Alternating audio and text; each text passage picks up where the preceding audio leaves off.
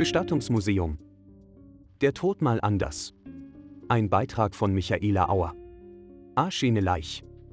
Ein Ausflug nach Wien zeigt, dass es auch den anderen, humorvollen Umgang mit dem Tod gibt und braucht. Mit dem Fiaker durch den Friedhof kutschiert zu werden, das hat was. Das ist Wien, wie es leibt und lebt. Es wird gemunkelt, die Wiener hätten eine besondere Beziehung zum Tod.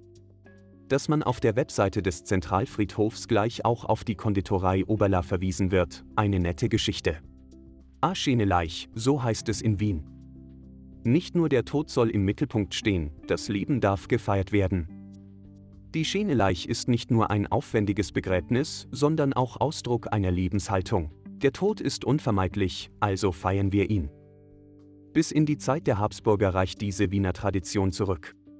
Wie sich die Vorstellung einer prachtvollen Beisetzung über die Jahre verändert hat, zeigt das Bestattungsmuseum am Zentralfriedhof. Das Ganze sehr modern inszeniert, bieten riesige Monitore, Schaukästen und Multimedia-Stationen viele Informationen, digitale Trauerlieder-Hitparade inklusive. Von Time to Say Goodbye bis Ave Maria und Halleluja.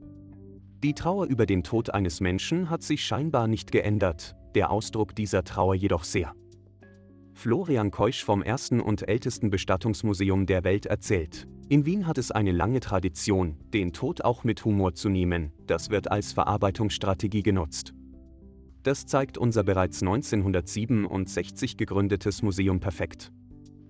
Die besondere Wiener Geschichte der Bestattungskultur ab Ende des 18. Jahrhunderts, Trauerrituale und die Friedhöfe Wiens werden anhand von über 2500 Originalobjekten detailreich präsentiert. Auch ein Klappsarg aus dem 18. Jahrhundert taucht auf. Tatsächlich waren prunkvolle Beisetzungen nur dem Adel vorbehalten, erklärt der Audioguide. Bürger wurden in Säcke eingenäht, nackt, den Rest hat der Klappsarg erledigt, der natürlich wieder und wieder verwendet werden konnte. Dass sich die Begräbnisrituale enorm verändert haben, zeigen diverse Roben der Bestatter, unterschiedlichste Sargmodelle und Paten. Glockenzug und Herzstichmesser. Nichts für schwache Nerven war die Arbeit von Totengräbern damals. Wie ist der Gedanke, durch das Läuten eines Rettungsweckers wachgerüttelt zu werden? Um 1828 wurde jeder Leiche eine Schnur fest um die Hand gebunden. Sollte man lebendig begraben werden, löste die kleinste Bewegung des Totgeglaubten den Glockenzug aus. Die Verbindungsschnur ging direkt in die Wohnung des Totengräbers.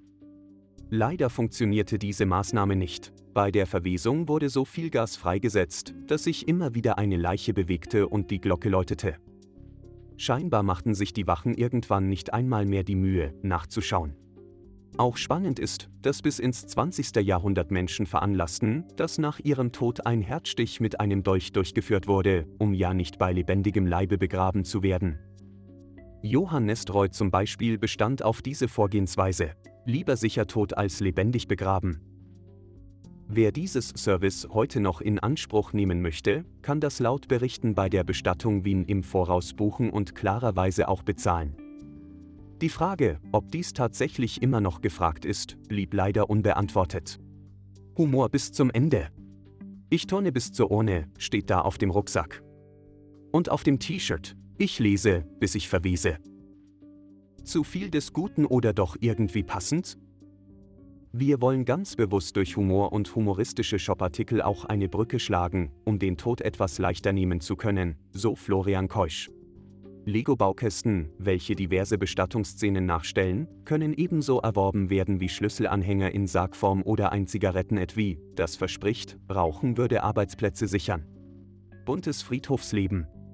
Der Wiener Zentralfriedhof ist flächenmäßig mit 2,5 Quadratkilometern der zweitgrößte Friedhof Europas. In Bezug auf die Anzahl der Beerdigten der größte. Über drei Millionen Menschen sind hier seit 1874 auf über 330.000 Grabstätten bestattet. Das sind weit mehr Menschen als derzeit in der Stadt Wien leben. Historisch interessant sind die fast 1000 Gräber für prominente Persönlichkeiten aus Kunst, Kultur, Wissenschaft und Politik, die von der Gemeinde bezahlt und unterhalten werden. Das Leben treibt es hier am Friedhof bunt. Mittlerweile gibt es ein eigenes Kaffeehaus, E-Bikes zum Verleih, eine eigene Buslinie, die durch den Friedhof fährt. Touristen wandern durch die Gassen, während verschiedenste sehr individuell gestaltete Beerdigungen stattfinden, darüber der ständige Flugverkehr in Richtung Schwechat. Mittlerweile finden auch Nachtführungen statt und es gibt eben auch das Museum, direkt unter Aufbahrungshalle 2. In sehr passender, nur schwach beleuchteter Atmosphäre wartet es auf seine Besucher. Ein Miteinander von Lebenden mit den Toten wollen wir auch hier an diesem besonderen Ort, dem Zentralfriedhof, leben, und das funktioniert in Wien sehr gut, meint Keusch, auf das bunte Treiben an diesem Ort angesprochen. Tod und Leben schließen einander nicht aus. Einigen ist dieses Treiben zu bunt, andere lieben es sehr.